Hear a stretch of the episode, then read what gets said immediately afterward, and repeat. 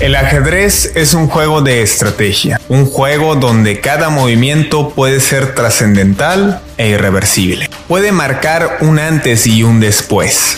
Por ello, es fundamental colocar cada pieza en el lugar correcto. Es así como se mueven las decisiones de los grandes líderes del planeta. El escenario geopolítico es un tablero donde hombres fuertes buscan crear prosperidad para sus naciones donde las potencias buscan crear alianzas y zonas de influencia. La lucha eterna entre capitalismo y socialismo adquiere otro sentido en este siglo XXI. Una lucha de poder que se traduce en una terna por imponer un nuevo orden mundial. Una nueva faceta de la Guerra Fría 2.0. Esto es el tablero, la nueva Guerra Fría.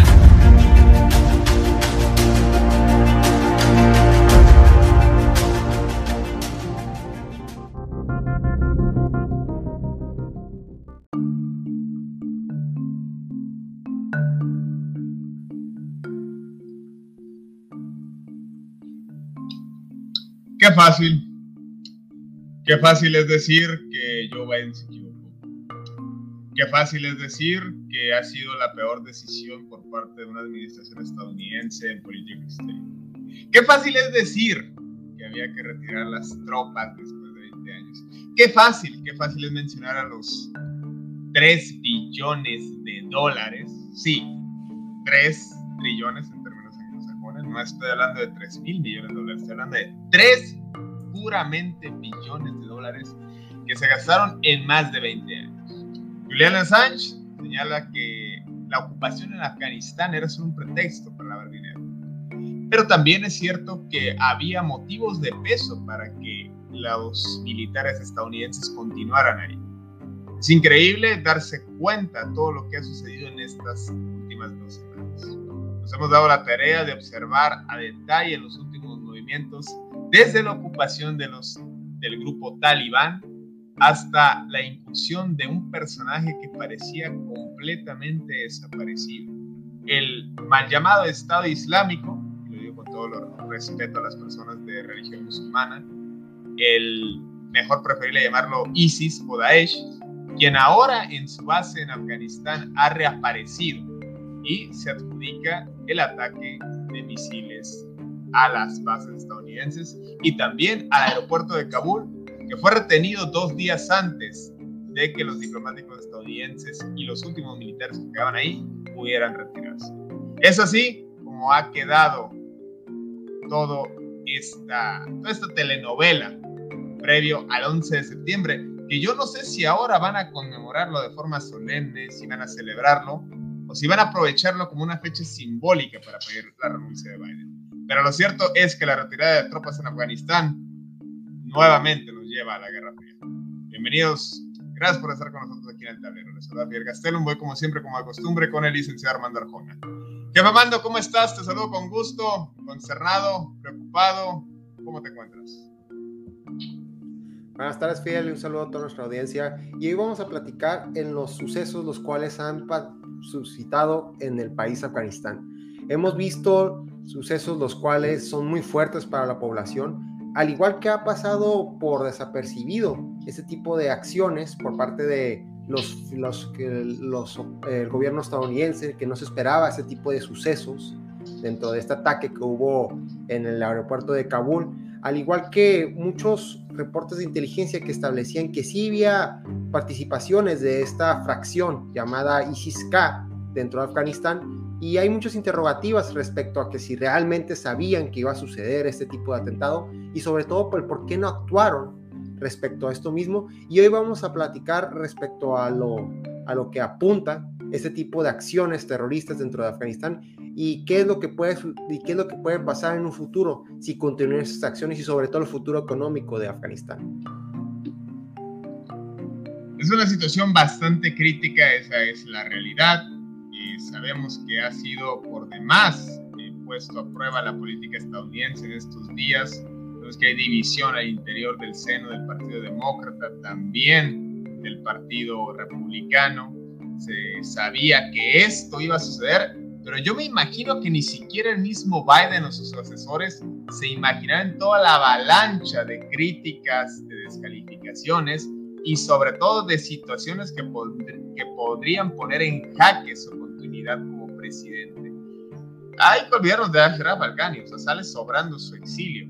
Aquí hay que retomar los tratados de Doha propiciados por Donald Trump, mismo que también ya se pronunció para pedir la renuncia de Joe Biden, lo cual me parece una contradicción enorme, que no sería la primera vez que se contradice Donald Trump. ¿Qué es el origen?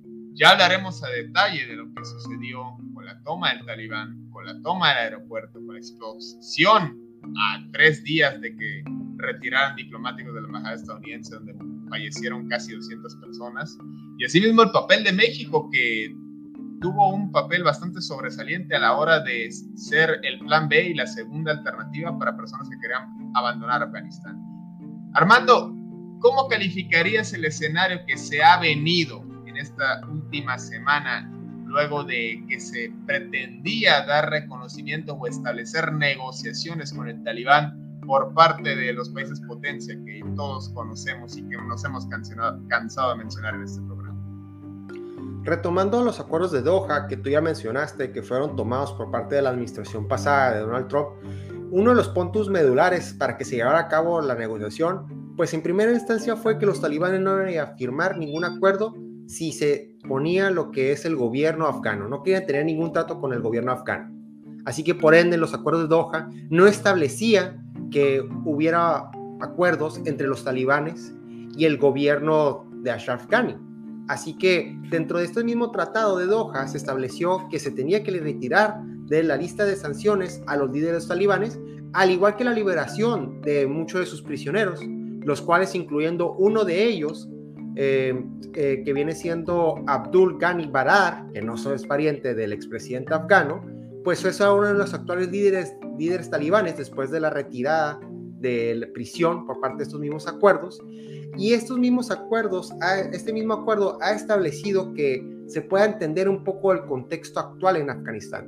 Sí es cierto que sí hubo mucho caos por parte de los de las personas las cuales colaboraron con Estados Unidos, al igual que los países de la OTAN como traductores, al igual que diferentes funciones, y esta misma retirada por parte de las tropas pues trajo mucho descontento al ojo occidental. Si realmente el gobierno estadounidense estaba llevando a cabo las medidas necesarias por parte de la retirada de las tropas, si pudo haber habido una mejor coordinación. Aquí la situación es de que los mismos acuerdos establecieron que iban a poner fecha límite en, en mayo, cosa que pues se postergó entrando la administración Biden, pero sin embargo se respetó lo que es la retirada de estas mismas tropas. Así que dentro del mismo diálogo que dio con periodistas el día de hoy el presidente Biden, pues él mismo dio a entender que realmente si se violaba más lo que es este mismo acuerdo de Doha, pues lo único que iba a suceder es que hubiera más agresiones por parte de las de los talibanes contra las mismas fuerzas del antiguo gobierno afgano o las mismas tropas de Estados Unidos o de la OTAN o continuar con la presencia militar. Así que realmente era o respetar el, acuerdo de Doha o respetarlo.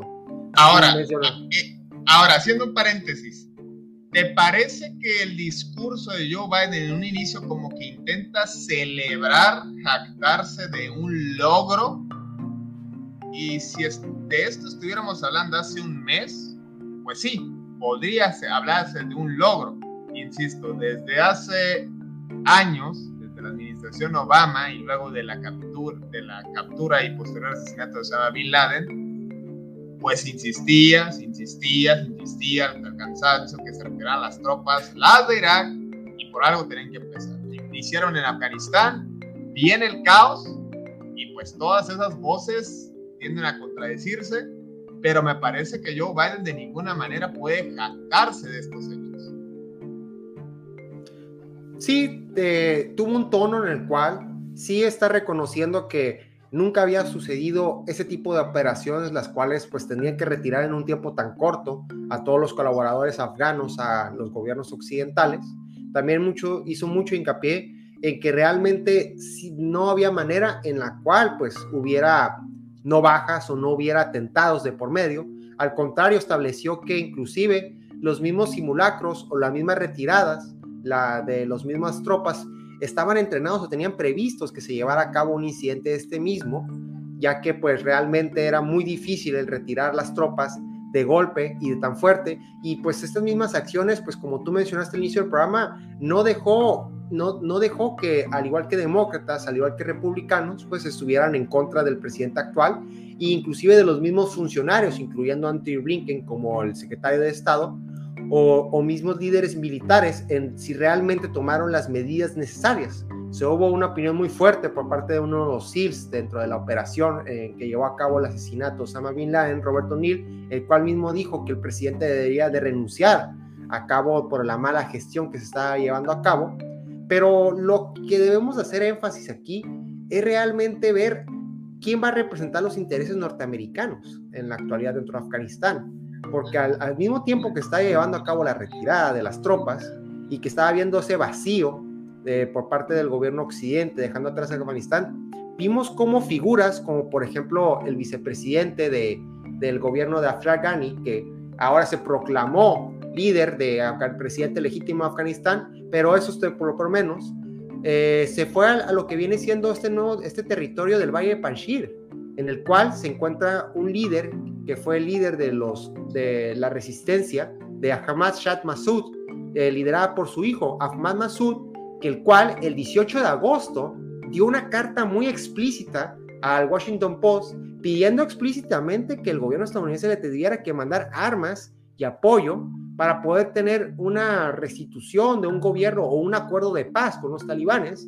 Así que por ese lado se puede entender que sí hay eh, figuras por parte de, de ciudadanos afganos, los cuales están dispuestos a pelear a favor de lo que son los intereses occidentales y sobre todo más cuando entra al papel este nuevo grupo de islámico ISIS-K, pues el cual pues se encontraba... En, relación a eso, ¿qué te parece lo del movimiento Panchir? Este, esta facción paramilitar, o se puede decir que son las obras de lo que queda del ejército afgano, eh, que abiertamente precisamente convoca a la resistencia, originalmente hacia el talibán, pero bueno, ahora también tendrá que combatir contra otro enemigo que, insisto, se creía desaparecido, que es el caso de ISIS. Sí, pues es un grupo, un, grupo de resistencia, el cual empezó en Afganistán en, la década de los 70 hasta el 89, para posteriormente en los 90 pelearse con, pelear contra los talibanes y que recibió muy fuertemente apoyo por parte de Estados Unidos, incluyendo lo que es el presidente Ronald Reagan, mucho más fuerte, entregando inclusive estos eh, misiles guiados llamados Stingers para derribar lo que son eh, estos helicópteros soviéticos. Y toda esta estrategia, la cual pues creó a lo que viene siendo este grupo que ahora está, este grupo de resistencia en Panjshir, pues fue creada mediante una operación llamada Ciclón, la cual fue creada por ni más ni más ni más menos que lo que viene siendo eh, Sergei Breshinsky, este creador de origen eh, ucraniano, el cual ha creado la narrativa de antirrusia por parte de, que, de los gobiernos demócratas recientes y que ha sido empujada bajo esta misma narrativa, es el mismo creador de estas mismas operaciones que ahora tenemos, que están resurgiendo en Afganistán, que están apoyando lo que son estos uh, intereses occidentales. Así que, por un lado, podemos entender que el único valle el cual no ha sido capturado por parte de los talibanes ha sido este mismo valle de Panjshir es el único que no se ha podido llevar a cabo y es ahí donde se encuentra refugiado este mismo hijo de la resistencia, Ahmad Massoud, al igual que el, inclusive el exministro de defensa del gobierno de Ashraf Ghani y su mismo vicepresidente que ahora se proclama eh, presidente interino de Afganistán. Abdulal Sis, el representante del Departamento de Estado en Afganistán, quien fuera embajador de Estados Unidos ante la ONU durante la administración Bush y embajador de Estados Unidos en Afganistán durante la administración Obama, es un personaje de que por alguna razón poco se habla, pero lo cierto es que él fue de los gestores de las negociaciones para establecer la paz, por no decir nueva nación en Afganistán, lo cual pues deja en entredicho lo que él predijo. Él dijo que iba a haber un retiro ordenado y que habría toda clase de sensatez y cordialidad a la hora de ceder el poder, cosa que no fue así. Y asimismo, Armando, eh, me gustaría, eh, más allá de tus características físicas de tu perfil, eh, patrón, patronímico de tu apariencia, que te situaras en el lugar de un ciudadano norteamericano, el típico blanco que está incorporado, que clama por un Trump 2024. Bien. Ahora, ya que estás en ese lugar, dime, ¿cómo deja satisfecho al pueblo estadounidense esta situación? Vamos por partes. Primero, retiran las tropas y automáticamente, automáticamente en menos de una semana, el grupo talibán toma el 80% del Afganistán.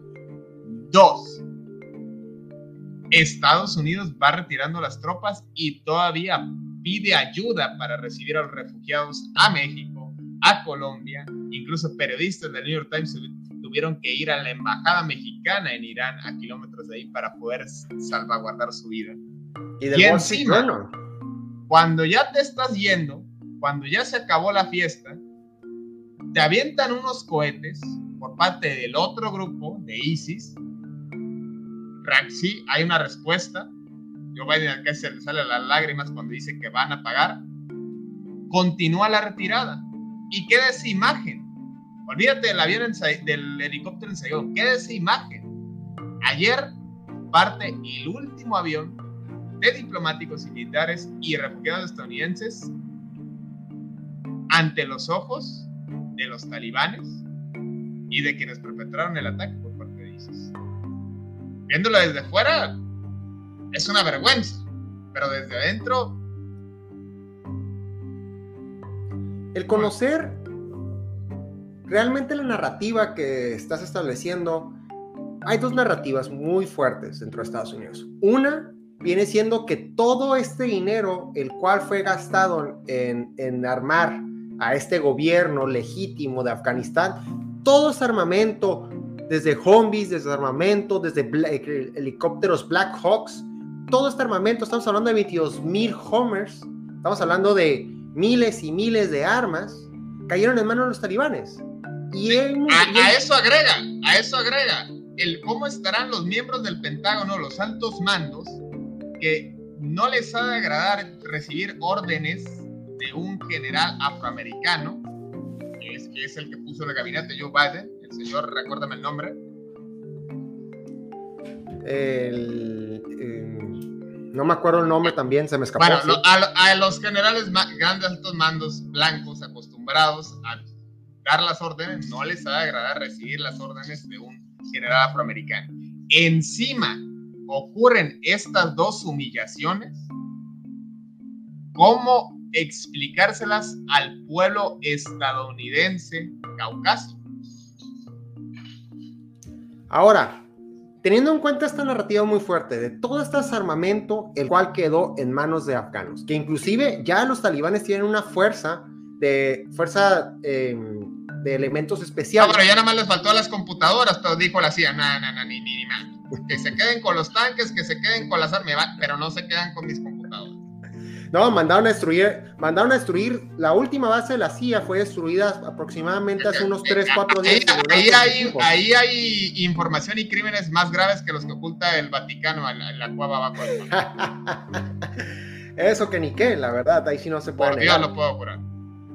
Ahora, vamos a entender algo muy importante. O sea, aquí realmente la narrativa del ciudadano de a pie, por así decirlo, WASP, el cual pues está fuertemente en contra de todo este armamento, el cual quedó en manos de los afganos, que inclusive los mismos afganos, los talibanes, pues ya crearon unas fuerzas especiales las cuales ni siquiera usan ya la ropa eh, tradicional de los talibanes, sino ahora son todo el equipo previsto por parte de las fuerzas norteamericanas. Inclusive hasta sus mismas tácticas de cómo agarrar un rifle, sus mismos uniformes reglamentarios con todos sus mecanismos, los tiene bien implementados. Y el ciudadano de a pie WASP dentro de Estados Unidos pues está en contra de esto, pero lo que no entienden estos ciudadanos de a pie es algo muy importante, que aquí realmente los que salieron ganando respecto a la producción de estas armas son empresas como por ejemplo General Dynamics o Northcom Gorman o inclusive Boeing, en los cuales en su inversión, en todo el dinero que el cual fueron dados a estas mismas empresas, tuvieron una inversión de 517%. Bueno, que realmente son los ganones ahí. E-, ese, eh, por supuesto que tiene que ver, pero me parece que ese tema da para un programa de dos horas y, y empezando Cuatro. por Silver. Cuatro, quizá empezando por Silver Corp y los mercenarios colombianos. Pero lejos de eso, a ver, de la, ahora, ¿qué sentirá el estadounidense que actualmente tenga, ¿qué te gusta? 60, 70 años, que vivió la Segunda Guerra Mundial con todo el orgullo y la, la victoria, que vivió en, el, la humillación en Vietnam, y, y deja tú lo de Vietnam, que miró, se rió, se carcajeó, se vomitó cuando vio el desastre que le ocurrió a la Unión Soviética en el 89 y ver que 40 años después le pasó lo mismo a Estados Unidos. No, realmente ven que las personas las cuales estuvieron ahí dentro de las fuerzas, eh, dentro de Afganistán, peleando, pues entienden que los mismos veteranos pues no pelearon por algo fijo, si realmente su esfuerzo no llegó a nada, pues. Ahora vemos que el gobierno actual, el presidente Biden, estableció que realmente su misión no era crear un gobierno, simplemente era entrar y eliminar la presencia de Al Qaeda. Bueno, y, y lo que dijo la lo que, lo, que, lo que dijo Stolberg, por favor. No, no, terrible, horrible lo, que mencionó, que mencionó el secretario general de la OTAN. Realmente es algo que no es un comentario de muy, pero muy mal gusto, realmente. Y mucho más cuando tiene esta narrativa de que recibe llamadas de periodistas, afgan, mujeres periodistas afganas diciendo que quieren que la OTAN quiere permanezca más tiempo ahí, que realmente lo salve y que ahora de este tipo de comentarios destroza toda su narrativa. Y aquí aclarar, ¿eh? yo, yo, no soy este pro-militar, ni pro-guerra, ni mucho menos patriótico en este sentido, es separar, es ponerte en el lugar del ciudadano estadounidense al interior, puesto que la gente se toma muy en serio estas cosas. Y si de por sí ya había la narrativa de que Biden únicamente iba a durar cuatro años, pues bueno, ocurre esto que también en contraparte es muy fácil decirlo ahorita, pero venían años clamándose por el retiro de tropas, que no se hizo de la manera más adecuada, eso está claro, que ahora se viene una debacle y una serie de guerras menores en Afganistán y que también habrá que ver cómo se hacen las negociaciones para establecer un gobierno legítimo, porque yo creo que la gente que desafortunadamente se quedó lo que quiere es que haya claridad, más allá de que ya sabemos los métodos extremistas de los grupos islámicos y también separar. No se compara el grado de, de sadismo, de gravedad que comete ISIS o Al Qaeda, también ya se creía desaparecido, en comparación al talibán, además de que el talibán tiene un sentimiento nacionalista en esa región. Por ello que, mal que bien, han tenido iniciativa diplomática fueron a Doha, que todavía están yendo a Doha, hay representantes de Talibán en Doha, donde está sentándose para negociar. Se prevé que también miembros de la Unión Europea vayan a Doha a dialogar. Entonces, a diferencia de los otros grupos radicales, ellos están tomando una iniciativa diplomática, lo cual da una pequeña esperanza. Ahora, el argumento que tiene ISIS-K respecto a la delegación de los talibanes en Doha, en Qatar, han establecido que ellos, por sentarse con todos estos representantes de gobiernos occidentales, ya están traicionando lo que es la defensa de su país. Ellos quieren tener una narrativa mucho más fuerte en contra de lo que son estas personas, todos los gobiernos eh, occidentales, la OTAN, Estados Unidos, respecto a lo que han hecho en su país. Así que realmente lo que es la creación de este gobierno que tienen que hacerlo en estos días, pues está al ojo público. Está al ojo público porque sí es cierto que en los noventas, pues fueron pocos los países los cuales se pronunciaron a favor del, del gobierno talibán, entre ellos siendo Arabia Saudita, Emiratos Árabes Unidos y pues por ende obviamente Pakistán. Pero que ahora en la actualidad que tenemos un país, digo, tenemos un mundo el cual aboga más los derechos humanos, más los derechos pro mujer, pues ahora sí, cualquier error el cual se lleva a cabo por parte de los talibanes, pues va a tener como consecuencia una intervención directa por parte de, por parte de gobiernos exteriores en base a sus, a sus mismos sucesos. Ahora, ahora, que llevado, ahora que se lleva a cabo lo que es este mismo ataque aéreo de este dron dentro de la ciudad de Kabul, en la cual el mismo capitán Bill Urban, el portavoz del mando central de Estados Unidos, estableció que era un ataque a un carro, el cual contenía diversos artefactos explosivos eh, por parte de ISIS-K, pues fue un golpe contundente para, para esta misma agrupación. Pero por un lado vemos que la narrativa de los medios independientes afganos establecieron que en este mismo ataque perdieron la vida seis personas, incluyendo cuatro niños. Así que aquí podemos entender que pues realmente está muy dividida la opinión si realmente las tácticas a favor este nuevo grupo, bueno, no tan nuevo grupo, pero que ha tomado repercusiones muy recientes en Afganistán, por ya que este grupo fue creado en el 2015 en Siria y en Irak, pues quiera entender que si realmente tiene que tener la responsabilidad total los talibanes en irse en contra de este mismo grupo terrorista o si se tiene que tener todavía intervención de gobiernos occidentales para poder combatirlo. Y en base a las declaraciones que dio el día de hoy Biden, eh, dijo, se me hizo muy interesante que dijo muy tajantemente que los talibanes también están en contra de este nuevo grupo de, del Estado Islámico, eh, estableciendo que pues realmente los talibanes no tuvieron nada que ver en este mismo No, pues de lo malo lo, de, lo, de lo malo lo menos peor, ¿no? Así es, así que realmente se puede establecer ese mismo hecho. Y ahora, en base a lo que estaba volviendo la narrativa de que los talibanes están en el ojo público, pues vemos, debemos entender que para que realmente los talibanes pues tengan un gobierno legítimo, ocupan intervención, no nomás en una intervención económica para crear su infraestructura. Es por eso mismo que se han podido sentar antes de que se llevara a cabo la misma toma de Kabul, pues con el dirigente de Wang Li de China, para poder tener una... A eso iba, a eso iba. Ahora, te cambio el escenario. Estás en Beijing ves la televisión, estás viendo arder el mundo. Bueno, en enero de este año, o del año pasado, ya ni me, no, del año pasado, no, sí, perdón, de este año, de 2021, querías ver arder el mundo cuando pasó lo de la Santa la Casa Blanca, que bueno, ya, pasó. Ahora, ahora cuando ya querías haberlo visto todo, ahora sí estás viendo arder el mundo a unos kilómetros de frontera con la polémica provincia de Xinjiang. Es que tu enemigo número uno ideológicamente está en vergüenza, sabes los antecedentes que hay en Afganistán con los británicos, con los soviéticos y ahora con Estados Unidos. ¿Qué haces? ¿Intervienes? ¿Tratas de mediar la parte diplomática? ¿Ofreces apoyo militar en caso de un ataque por parte de otro grupo extremista como puede ser ISIS?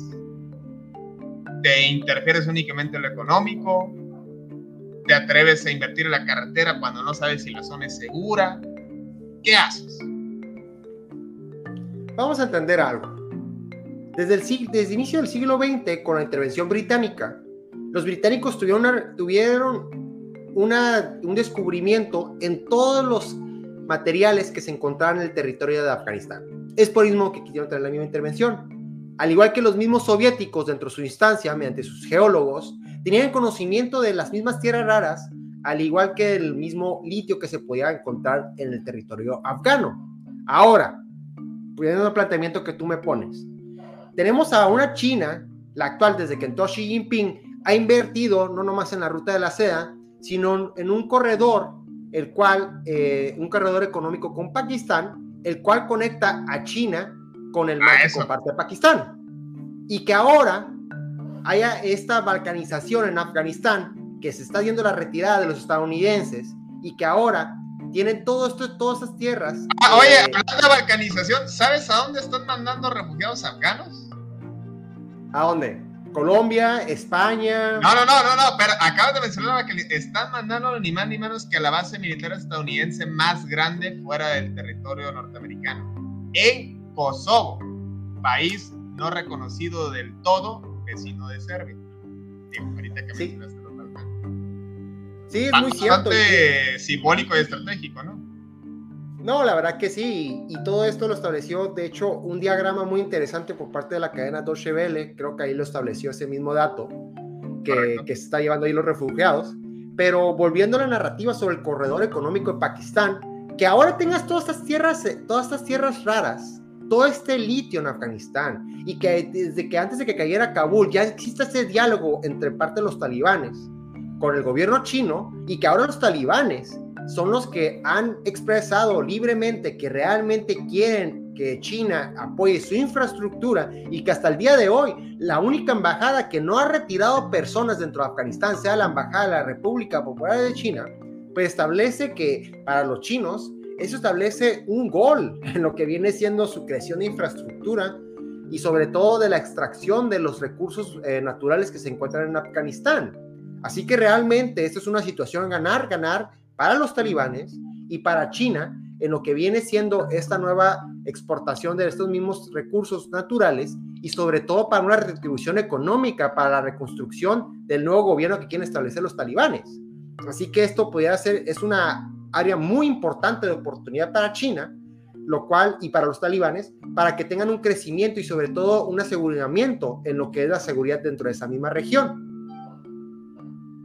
Me, llamó la atención que mencionaras el gol, no tanto por lo inusual de que haga referencias a deportes, sino porque si de algo se ha hablado de Qatar en las últimas semanas ha sido de fútbol y de la mediación que está ejerciendo en la situación en Afganistán.